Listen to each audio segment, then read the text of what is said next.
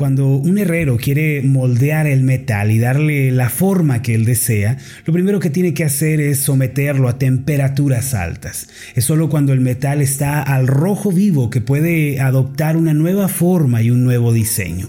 Sin embargo, sin ser calentado a altas temperaturas, el metal es rígido y tiene una gran resistencia para cambiar su forma. Lo que hace que el metal se doblegue no es el calor en sí, sino el hecho de que este calor sea traspasado al metal mismo. Algo similar, mis amados, sucede en la vida de una persona. No importa cuántas adversidades se enfrente o los problemas con los que tenga que lidiar, si la aflicción logra entrar en su corazón, la persona suele desanimarse y frustrarse. Sin embargo, si una persona evita que la aflicción y el dolor toquen su corazón, aun cuando viva situaciones desesperantes que la superen, su carácter no cambiará y se mantendrá firme. Lo que nos hace desanimarnos y darnos por vencido, por lo tanto, no es el problema en sí, sino que es eh, que éste entre en nuestro corazón. En la Biblia encontramos un concepto apasionante con relación a lo anterior. La palabra de Dios lo llama templanza. En Gálatas capítulo 5 versículos 22 y 23 el apóstol Pablo mencionó esta virtud como parte del fruto del Espíritu Santo. El pasaje dice así, mas el fruto del Espíritu es amor, gozo, paz, paciencia, benignidad, bondad, fe, mansedumbre, templanza. Contra tales cosas no hay ley. Ahora, ¿qué es la templanza y por qué es tan importante para la vida de fe? Una definición muy sencilla es que la templanza es la cualidad de mantenernos firmes, erguidos y confiados aun cuando atravesamos el dolor de la prueba. El diccionario define el concepto de templado como la cualidad de no estar frío ni caliente, es mantenerse a temperatura ambiente, por así decirlo, cuando el calor de la prueba arrecia contra nosotros. Hay muchas personas que al estar frente a la aflicción o frente a un problema se derriten y se deprimen terriblemente al punto de darle la espalda a Dios. Esto es algo muy triste. Algunos frente a un problema estallan en ira y se dejan dominar por el calor del enojo y del orgullo.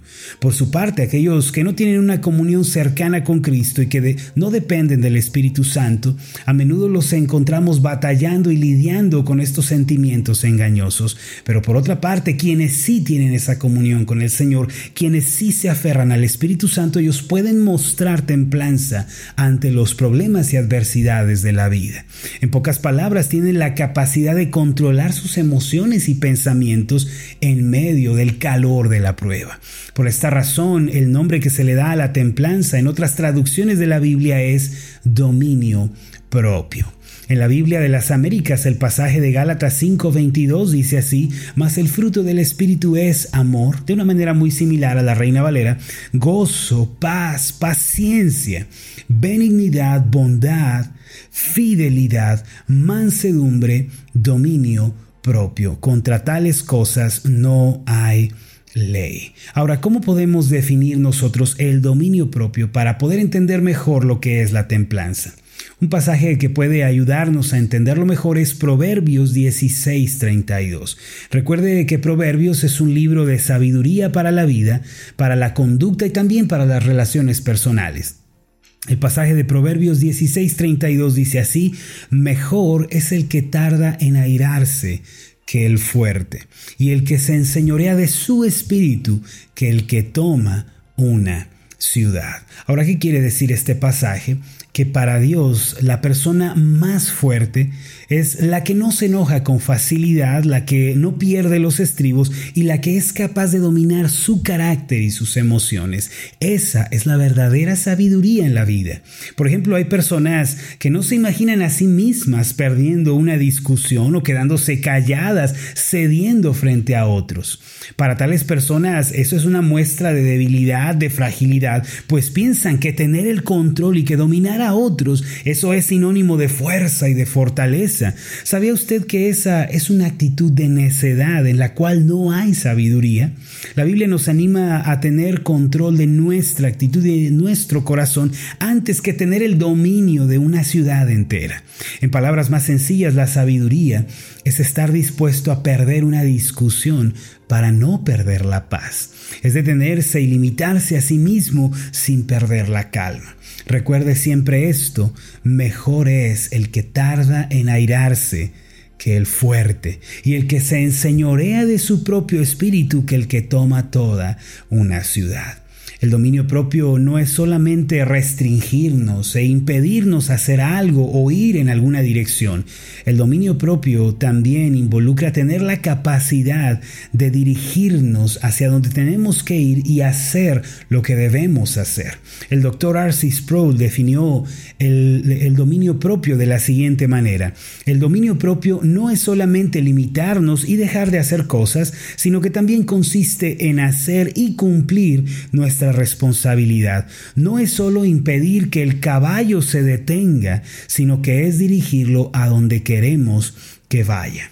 Mis amados, a través del poder del Espíritu Santo, quien es el Espíritu que nos otorga templanza, podemos vencer el día de hoy sobre la ira, la mentira, la avaricia, el orgullo y podemos evitar seguir la influencia de estos pecados. Proverbios habla sobre el hombre que tarda en airarse. Esto es el hombre que se refrena a sí mismo de hacer el mal. Pero el mismo pasaje también nos habla del hombre que se enseñorea a sí mismo. Y esto equivale al hombre que hace el bien y que cumple su responsabilidad delante de Dios. Ciertamente toda la humanidad está sujeta a la naturaleza pecaminosa. Después de la caída de Adán y Eva en el huerto del Edén, la humanidad no hace otra cosa sino dirigirse, eh, en, eh, ir en dirección al pecado y a la desobediencia. El mal verdaderamente habita en nosotros y aunque queramos hacer el bien, la naturaleza caída nos empuja a hacer de continuo el mal. Pero cuando recibimos al Espíritu Santo por creer en Cristo, Él comienza a producir en nosotros el fruto de la templanza y llegamos a sujetar nuestra vida al Señor Jesús. Comenzamos a tener victoria sobre el viejo hombre, lo empezamos a dejar atrás la ira, dejamos la avaricia, el orgullo y comenzamos a vivir como hijos de Dios que son ejemplo y testimonio de fe para otros.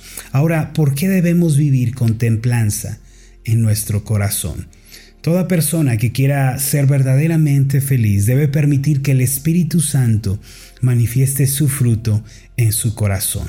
En realidad, Gálatas capítulo 5, versículos 22 y 23 describe los ingredientes de una vida feliz. La templanza es necesaria para eh, no perder el control ni la paz en los tiempos de adversidad y para no dejarnos dominar por las circunstancias que están a nuestro alrededor.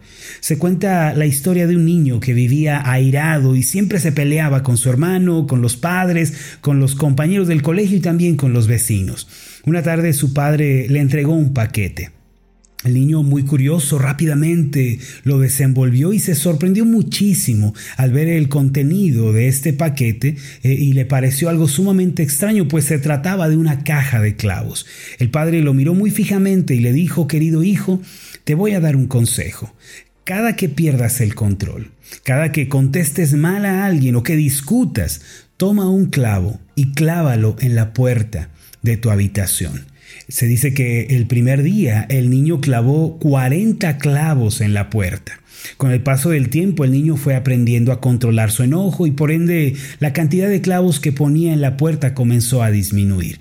Finalmente llegó el día en que el niño no perdió la paciencia ni los estribos.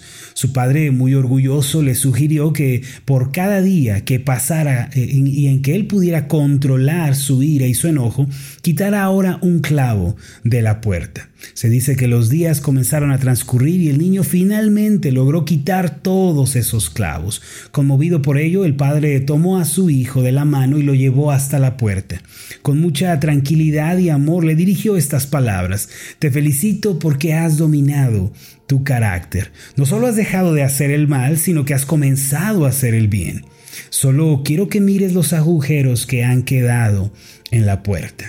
Ella nunca va a volver a ser la misma. Y lo mismo ocurre en la vida y en el corazón.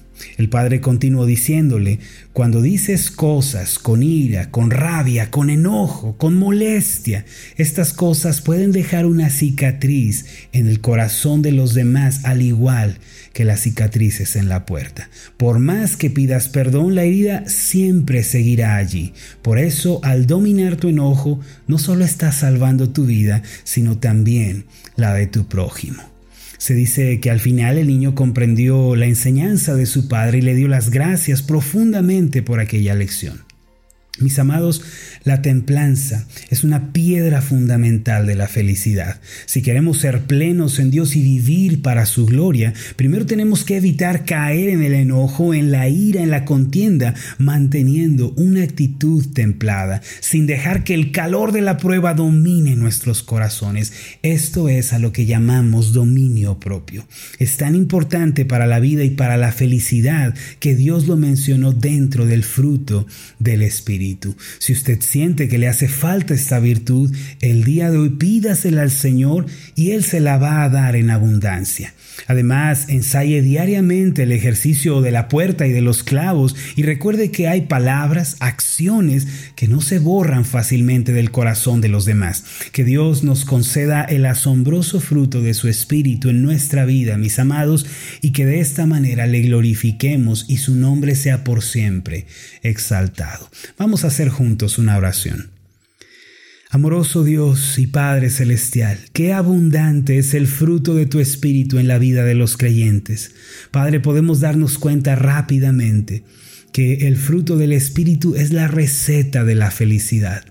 Señor, a menudo nos dejamos dominar por las circunstancias, por el enojo, por eh, esos problemas que vienen a nosotros, pero hoy te queremos pedir, Señor, que nos des la virtud de la templanza por medio de tu Espíritu, que este fruto precioso sea desarrollado en nosotros, que podamos crecer y abundar en ellos, Señor, porque al tener dominio propio no solo estaremos salvando nuestro futuro, nuestra vida, sino que también estaremos viendo por el bien de nuestro prójimo y trayendo gloria a tu nombre, el cual es bendito por los siglos. Gracias Señor por la operación de tu Espíritu Santo en nuestros corazones. En el nombre de Jesús. Amén y amén.